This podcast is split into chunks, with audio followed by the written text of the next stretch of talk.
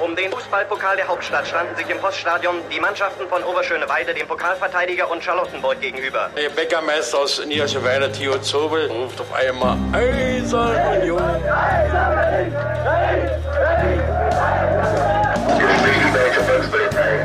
Eine Bankbürgschaft aus Unions Lizenzunterlagen hatte sich als gefälscht herausgestellt. Union ist gerettet. Union ruft alle Berliner Fußballfans dazu auf, sich am Räumen des Stadions von Schnee und Eis zu beteiligen.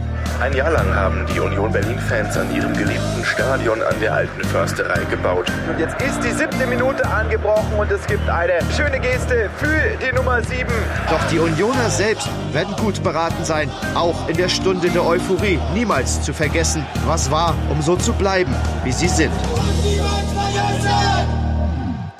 Ein wunderschönes, gesundes und glückliches neues Jahr wünsche ich allen. Auch dir, Daniel, hallo. Hallo Sebastian, vielen Dank. Und ich wünsche das natürlich unseren Hörerinnen und Hörern auch. Ja, und ihr seid natürlich hier beim Union Geschichtspodcast und niemals vergessen, in dem sich auch im Jahr 2020 Daniel und ich alle zwei Wochen eine Geschichte aus der Geschichte, aus der reichhaltigen Geschichte des ersten FC Union Berlin, in Klammern Bundesligist aus Berlin, ähm, Klammer zu, ähm, erzählen. Und Natürlich fange ich die Folge nicht an, ohne Daniel zu fragen. Daniel, erinnerst du dich noch, worüber wir das letzte Mal gesprochen haben, was ich dir für eine Geschichte erzählt habe? Äh, in der Tat tue ich das. Du hast mir davon erzählt, wie Unionsspieler eine Medaille zersägt haben und warum äh, es diese Medaille überhaupt gab, nämlich weil Silvio das Tor des Monats geschossen hat für Union ähm, und dann äh, zwar nicht das äh, äh, Tor des Jahres ihm auch zuerkannt wurde, aber es immer ein schönes Lied gab, das es gefordert hat. Und äh, wie das alles zusammenhängt, hast du mir in unserer letzten Folge äh, im alten Jahr erzählt. Genau. Und natürlich möchte ich dir gleich das Wort geben, aber vorher möchte ich alle unsere Hörerinnen und Hörer auffordern, wenn die ARD Sportschau dieses Jahr wieder zur Wahl des Tor des Jahres aufruft, stimmt doch ab. Nicht für Silvio, weil der steht nicht zur Auswahl, aber für Marcel Hartl, damals noch in Diensten des ersten FC Union Berlin mit einem schönen Fallrückziehertor gegen den ersten FC Köln.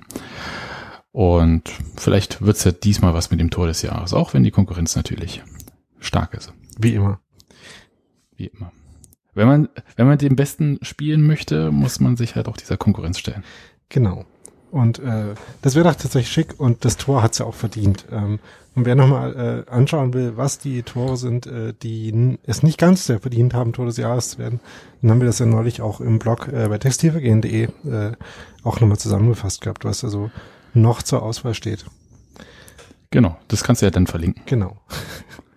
ja, und damit kommen wir vielleicht zu dem, worum es heute gehen soll. Und da würde ich dich zuerst mal was fragen. Und zwar ähm, gibt es ja bei Union die sogenannten Brunschen Gesetze. Kannst du einmal sagen, was die beinhalten? Gibt ja vier davon. Ähm, ah, die vier Bunschen Gesetze, warte mal kurz. Mache nie einen Spieler zum Sündenbock. Gehe nie vor Abpfiff aus dem Stadion. Ähm, Husten ist der, nee, Heiserkeit ist der Muskelkater des Unioners. Und, wow, vier, warte mal kurz. Ah, hilf mir. Äh, ich glaube, das, was noch fehlte, war nicht vor dem Abpfiff das Stadion zu verlassen, oder? Ähm, oder hast du das? Nee, das hatte das ich schon. Genannt? Das hatte ich. Dann war es, dass äh, die Mannschaft, die eigene Mannschaft nicht ausgepfiffen werden soll. Habe ich auch gesagt. Nee. nee. Ach doch, stimmt. Pfeife nie die Mannschaft aus. Stimmt, ja, so rum. Ja, es ist für mich irgendwie eins. Ja. Hm. Genau. Die sind ja auch äh, relativ nah aneinander. Ähm, aber das, äh, dasjenige von diesen vier Gesetzen, um das es heute quasi gehen soll, ist sowieso das allererste, was du genannt hast. Nämlich, mache nie einen Spieler zum Sündenbock. Denn ähm, heute will ich die Geschichte davon erzählen, wie dieses Gesetz Vom Schuldigen? scheinbar verletzt wird. Genau. Ähm, aber in der Tat ja nicht wirklich. Und äh, warum das nicht wirklich eine Verletzung dieses Gesetzes ist, das wird dann hoffentlich im Laufe dieser Folge klar. Du hast jetzt schon gesagt, der Schuldige, also ähm, hast du schon äh, verstanden, worum es geht, ja? Ich würde sagen, es geht um die Nummer vier des ersten FC Union. Genau, um Steffen Menze. Ähm, Menze ist schuld. Das ist der äh, das geflügelte Wort, um das es heute mal gehen soll, wo das so seinen Ursprung hat und äh, worauf man sich damit bezieht. Ich bin sehr gespannt, weil ich habe es natürlich benutzt, aber ich habe echt keine Ahnung, woher das eigentlich herkommt, aber erzähl mal. Spoiler, es gibt da äh, offenbar auch so leicht unterschiedliche Definitionen von. Aber äh, das wird hoffentlich dann klar werden. Aber fangen wir vielleicht erstmal äh, mit Steffen Menze bei Union überhaupt an. Ähm, Steffen Menze hat fünf Jahre lang bei Union gespielt, von 1998 bis 2003. Sein erstes Spiel, wie wir der immer sehr hilfreichen äh, Seite immerunioner.de, die ganz oft ein wichtiges Recherchetool für uns ist. Von daher hier nochmal äh, der Verweis und ein Dankeschön dahin. Ähm, war am 1. August 1998 gegen FSV Zwickau eine 1 zu 0 Niederlage. Ähm, und ein 1 zu 0 Sieg war dann äh, gegen Eintracht Trier im Mai 2003 das letzte Spiel, das Steffen Menze für Union gemacht hat. Bevor er dann äh, zu Kickers Offenbach gegangen ist und da versucht hat, seine Karriere ausklingen zu lassen und gleichzeitig eine Trainerkarriere zu starten, immerhin die entsprechenden Qualifikationen zu erwerben, hat dann ein bisschen für Waldhof Mannheim äh, als Trainer gearbeitet, äh, bevor er dann bei Dynamo Dresden äh, kurz Interimstrainer und dann äh, ein paar Jahre lang Sportdirektor war. Und seit er das nicht mehr ist, ähm, hat er, ähm, soweit ich das jetzt äh, recherchieren konnte, keine ähm, fußballspezifischen Sachen mehr gemacht.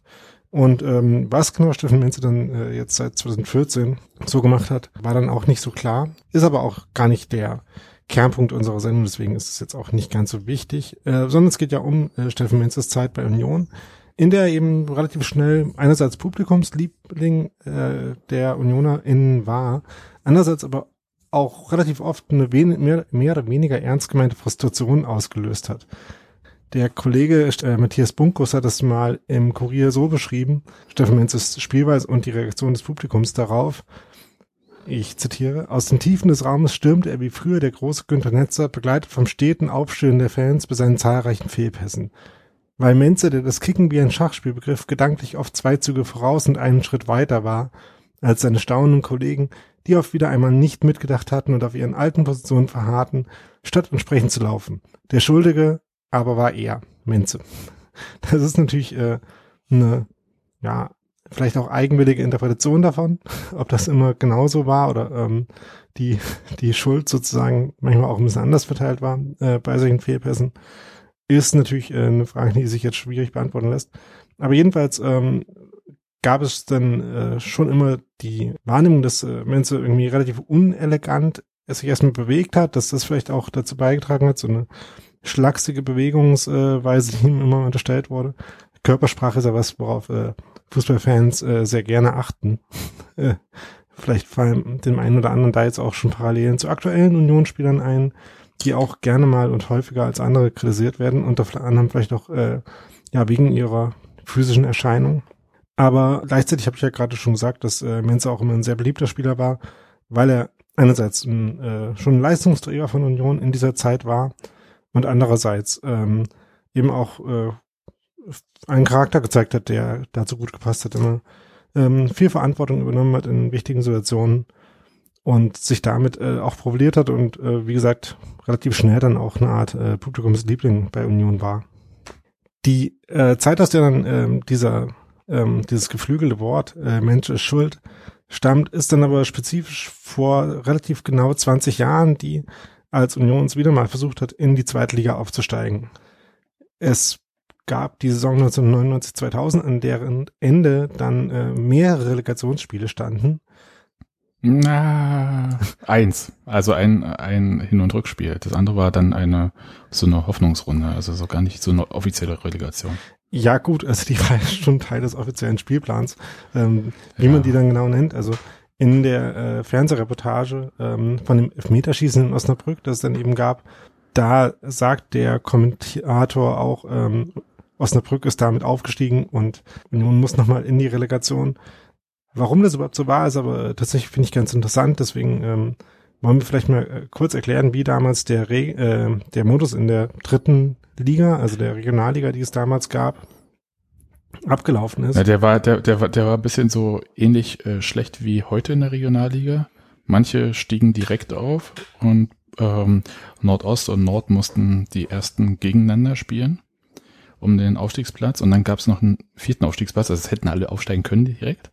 Haben sie auch nicht gemacht, sondern nur, ich glaube, Südwest und West sind direkt aufgestiegen und dann gab es nochmal ähm, die zweiten aus Südwest und West und der Verein, der verloren hat, in dem Fall Union, äh, mussten nochmal in so eine Aufstiegsrunde, aber nicht jeder gegen, also da jeder gegen jeden, aber nur ein Spiel, nicht Hin- und Rückspiel.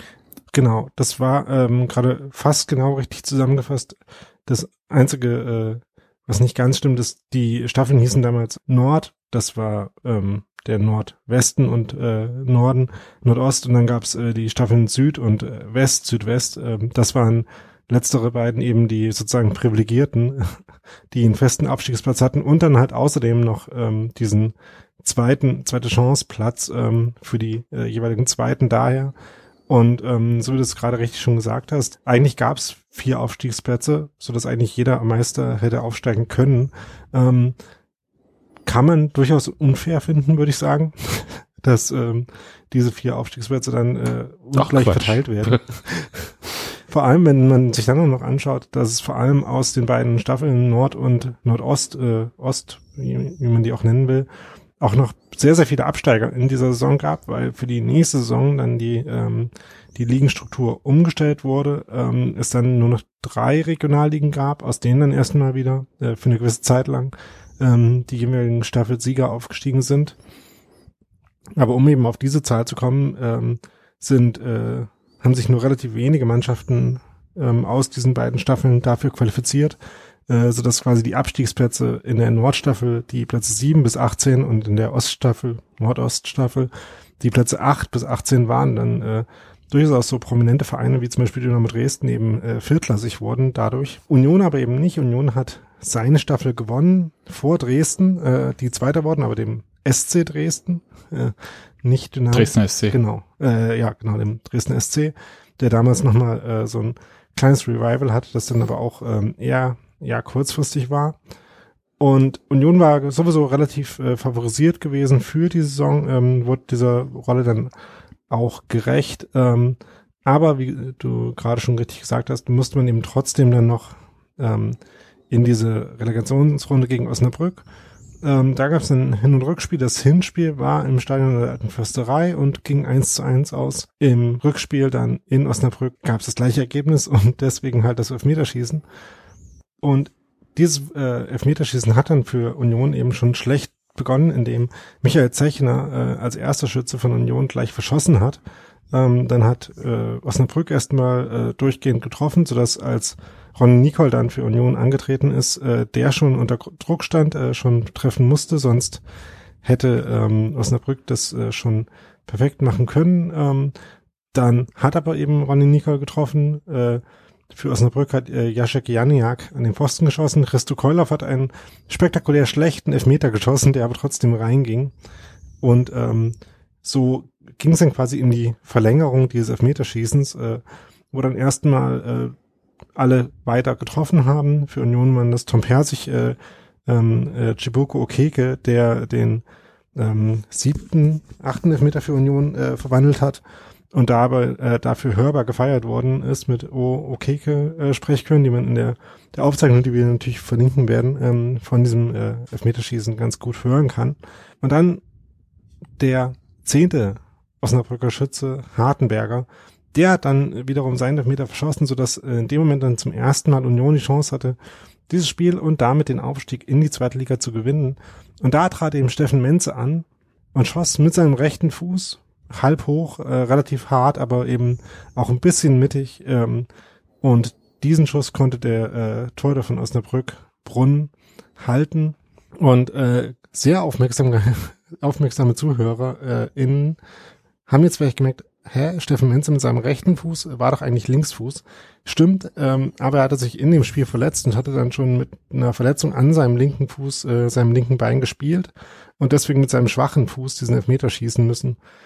Und das ist dann gescheitert. Ähm, aber da hat der Union ja noch nicht verloren, sondern die Torhüter mussten dann noch äh, ihre Elfmeter schießen, haben das dann gemacht. Äh, Brunn hat für Osnabrück verwandelt und Kai Wehner, der vor der Saison neu zur Union gekommen war, der hat dann äh, den wirklich letzten Elfmeter für Union verschossen. Und deswegen gab es eben nochmal diese äh, weitere Runde, ähm, wo Union dann gegen Pfullendorf und, und Aalen spielen musste und ja, da dann auch den Aufstieg nicht geschafft. Hm.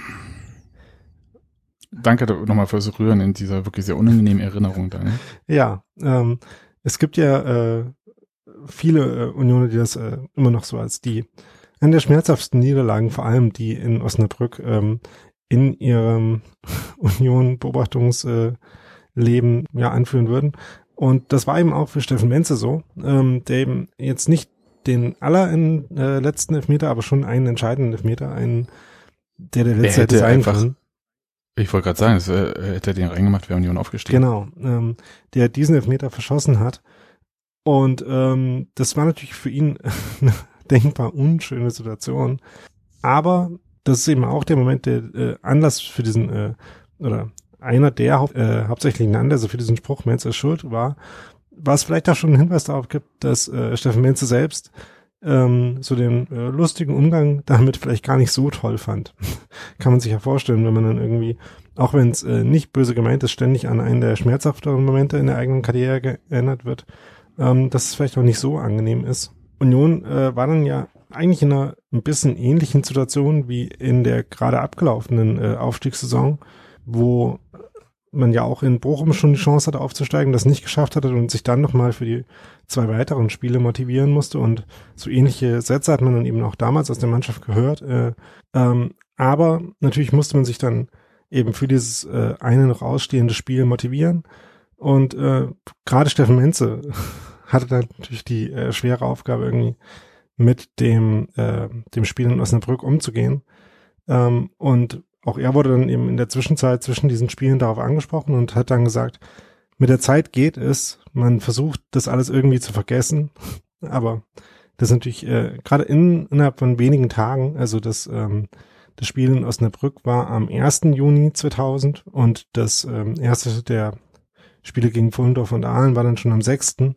Das heißt, äh, viel Zeit, äh, in der irgendwie ähm, etwas vergehen und äh, weniger schlimm werden konnte, war natürlich erstmal nicht da hat es dann auch nicht geholfen, dass Menze dann darauf angesprochen wurde, dass er jetzt schon länger kein Tor geschossen hat und doch vielleicht mal wieder dran wäre. Da ist, hat er wenig überraschenderweise darauf geantwortet, dass ihm relativ egal ist, wer die Tore schießt, solange Union gewinnt und aussteigt. So ist man eben in dieses äh, Spiel in Fullendorf dann, äh, zu Hause gegen Fullendorf gegangen. Da war übrigens Frank Wormuth Trainer, der dann ja auch später nochmal zur Union kommen sollte, auf dem Weg nach dem später den ja geschafften Aufstieg in die Zweitliga. Auf dem Wege wieder zurück nach unten war Frank Wormuth dann 2004 Trainer bei Union. Damals eben in Fullendorf, die dann zwei rote Karten bekommen haben in dem Spiel gegen Union, ähm, trotzdem es noch geschafft haben, den äh, zwischenzeitlich erzielten Führungstreffer für Union auszugleichen. Und dann hat aber relativ spät in dem Spiel Union noch zwei Tore gemacht und dann mit 3-1 dieses Spiel gewonnen, nur um dann in Aalen zu verlieren. Naja, äh, Fullendorf ist übrigens ja. in der folgenden Saison auch abgestiegen wieder aus der Regionalliga. Ich kann mich noch erinnern auf dem Programmheft von dem Spiel gegen Fullendorf, da war so ein Wikinger-Schiff drauf. Hm. Ja. Hm.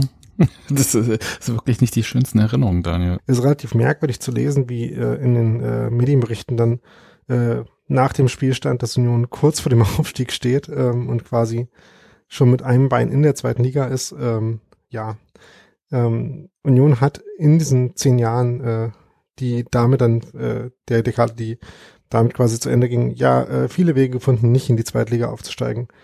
Und deswegen ähm, hat es mich ein bisschen gewundert, dass irgendjemand so optimistisch überhaupt in der Situation, wo man ja immer noch in Aalen zumindest unentschieden spielen musste, ähm, rangehen konnte. Aber zurück zum eigentlichen Punkt ähm, und vielleicht auch zu den Coping-Mechanismen.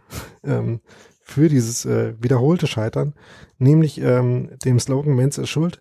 Denn der war dann nicht nur ein geflügeltes Wort, was man sich äh, immer mal zugerufen hat oder dass man ähm, ironisch in irgendwelche Foren äh, Beiträge geschrieben hat, sondern auch was, was äh, tatsächlich auf T-Shirts gedruckt wurde, die ähm, der Eiserne Virus, die äh, Fanvereinigung produziert hat und die man dann eben äh, gerne mal im Stadion gesehen hat. Und das war dann vielleicht auch die Zeit, äh, diese die Zeit, in der es diese T-Shirts gab, die Steffen Menze meinte, als er mal auf diesen Spruch angesprochen wurde und gesagt hat, dieser Spruch ist deutlich später als das Spiel in Osnabrück, meint er, entstanden. Es gab danach mehrere Ereignisse, bei denen ich mehr oder weniger unfreiwillig eine entscheidende Rolle gespielt habe. Unter anderem auch das besagte äh, Pokalhalbfinale, auf das er in diesem Gespräch schon mal angesprochen wurde, gegen Gladbach, Da kam dann dieses geflügelte Wort auf, aber was bei uns eher mit einem Schmunzeln verbunden ist. Dafür sind ja die Unioner bekannt, dass sie Ideen haben, kreativ sind und Sachen auch mal mit einem Augenzwinkern sehen. Ja, ähm, dieses DFB-Pokalspiel, über das wir auch schon in diesem Podcast mal gesprochen haben, war eben auch eins, an dem Steffen Menze entscheidend beteiligt war, indem er da nicht im Elfmeterschießen dran musste, sondern äh, das 2 zu 2 geschossen hat, das überhaupt Union die Chance gegeben hat an diesem Elfmeterschießen. Was natürlich kein Abseits war. Genau, natürlich nicht. ja. Und ähm, auf äh, quasi ironische Weise war Steffen Minz überhaupt auch eh daran schuld, dass es diesen Pokal-Run äh, in der Saison 2000, 2001 überhaupt so geben konnte. Denn nur weil Union zwei, äh, Drittligist war und eben nicht Zweitligist, hatte man ja überhaupt die Möglichkeit, äh, diese ganzen Spiele zu Hause zu spielen und ähm, so überhaupt äh, die ja, Gelegenheit zu haben, äh, solche legendären Spiele wie das gegen Gladbach, bei dem ja der Heimvorteil äh, ja eh auch nicht äh, ganz unwesentlich war, überhaupt äh, haben und äh, ja ausspielen zu können. Und ähm, so ist dann letztlich auch kein Wunder, dass äh, Steffen Menze über seine Zeit bei Union, ähm, angesprochen auf sein Verhältnis zu den ähm, Union-Fans, sagt, dass dieses Verhältnis außergewöhnlich gut war. Ich kann es mir nicht besser vorstellen. Das ist immer noch sehr angenehm. Ähm, das hat äh, Steffen Menze im Jahr 2015, glaube ich, äh, so gesagt.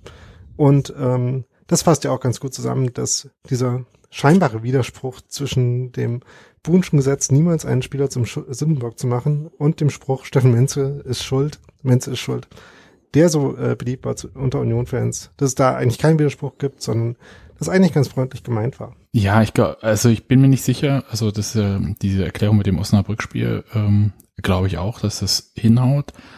Ich habe aber äh, tatsächlich das Gefühl, dass es damit nur augenfälliger geworden ist. Ich glaube, es war tatsächlich ein bisschen eher schon so dieses, er ist schuld irgendwie, weil der war ja eigentlich, glaube ich, als, als Stürmer kam er und er ging als Verteidiger, so ähnlich, ne? Ja, ähm, ähm, ein bisschen andersrum. Er war eigentlich sowieso Libero, ähm, wurde dann aber als Stürmer eingesetzt bei Union, weil es da nicht wirklich andere Optionen gab. Ähm, und hat dann eben auch manchmal gespielt wie ein äh, Libero, der jetzt, weil er auch in der dritten Liga vielleicht eher auf individueller Ebene eher unter seinem Niveau eingesetzt war, wie er es auch mal gesagt hat. Aber dann war er eben grundsätzlich gut genug, da als Stürmer zu spielen, aber es sah vielleicht trotzdem nicht so elegant aus. Und das hat vielleicht ja. dazu beigetragen. Ich glaube, also für Leute, die Steffen Menze nicht haben spielen sehen, das war, ich glaube, so ein bisschen von der Figur her so wie Christian Stuff. Ja, und äh, das, also jetzt glaube ich nicht ganz so groß, äh, vielleicht zwei, drei Zentimeter kleiner, aber das, da sieht das halt ein bisschen stachsiger aus oder so, aber ich fand ihn einen feinen Fußballer, ehrlich gesagt. Aber natürlich war er immer schuld, weil Tor nicht getroffen, was auch immer und so. Und äh, diese Interpretation, die du am Ende genannt hast, dass im Prinzip er überhaupt diesen Europapokal, diese Europapokal-Teilnahme am Ende ermöglicht hat, durch seinen Fehlschuss in Osnabrück. Ja, das ist ja, ähm, finde ich eigentlich ganz schön. Und äh, es ist, glaube ich, auch die, die sich am Ende gehalten hat, die Interpretation, weil sie ja auch die charmantere ist. Genau. Ja, deswegen habe ich mich auch entschieden, mich dieser Interpretation anzuschließen. Das war es eigentlich auch schon zur Geschichte ähm, von Menze und wie er immer schuld war. Genau, der Schuldige. Dann äh, mache ich den Feedback-Hinweis-Blog heute? Ja, gerne. Dann äh, einfach wenn ihr uns Feedback geben wollt zu dieser Geschichte oder zu einer anderen vorher, dann könnt ihr das machen, indem ihr einen Kommentar hinterlasst unter dieser Folge auf und minus niemals minus vergessen minus podcast.de oder ihr könnt uns auch auf Twitter schreiben, da ist der Account at unv-podcast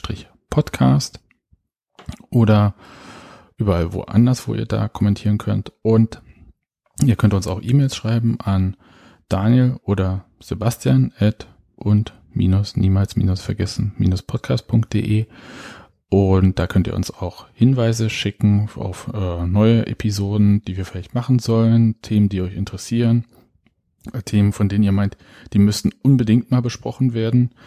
Dann macht das bitte so, dass nur einer von uns diese Nachricht bekommt, damit der andere nicht weiß, worauf wir uns da vorbereiten. Und ihr könnt uns auch auf Twitter erreichen. Ähm, da ist Daniel at da-rosbach und ich at saumselig. Habe ich alles? Ach ja, ihr könnt uns natürlich noch auf äh, den gängigen Podcast-Portalen äh, Apple Podcast, äh, Google Podcast, wo auch immer, bewerten, viele Sterne hinterlassen, so viel wie möglich natürlich, äh, Kommentare dort schreiben. Äh, wir freuen uns darüber, über jegliches Feedback. Äh, wir können auch mit Kritik umgehen. Genau. Manchmal. ja, äh, halten das schon ganz gut aus. Genau, und dann würde ich zum Schluss noch einem unserer Hörer, äh, dem Edjan Grobi auf Twitter danken, der uns nämlich äh, das Episodenbild, was ihr jetzt äh, gesehen habt, äh, vielleicht wenn ihr diese Episode angehört habt, äh, zur Verfügung gestellt hat. Ja, äh, Grüße auch an Jan Grobi. Genau. Dann ist jetzt Zeit für mich, das äh, Outro zu spielen. Ja, und äh, für mich, äh, mich darauf zu freuen und gespannt zu sein, äh, was du, wenn wir uns in zwei Wochen wiederhören, mir erzählen wirst. Ja, ich werde dir einiges erzählen. Manches auch in dieser Episode. Bis denn. Tschüss. Doch die Unioner selbst werden gut beraten sein, auch in der Stunde der Euphorie niemals zu vergessen, was war, um so zu bleiben, wie sie sind.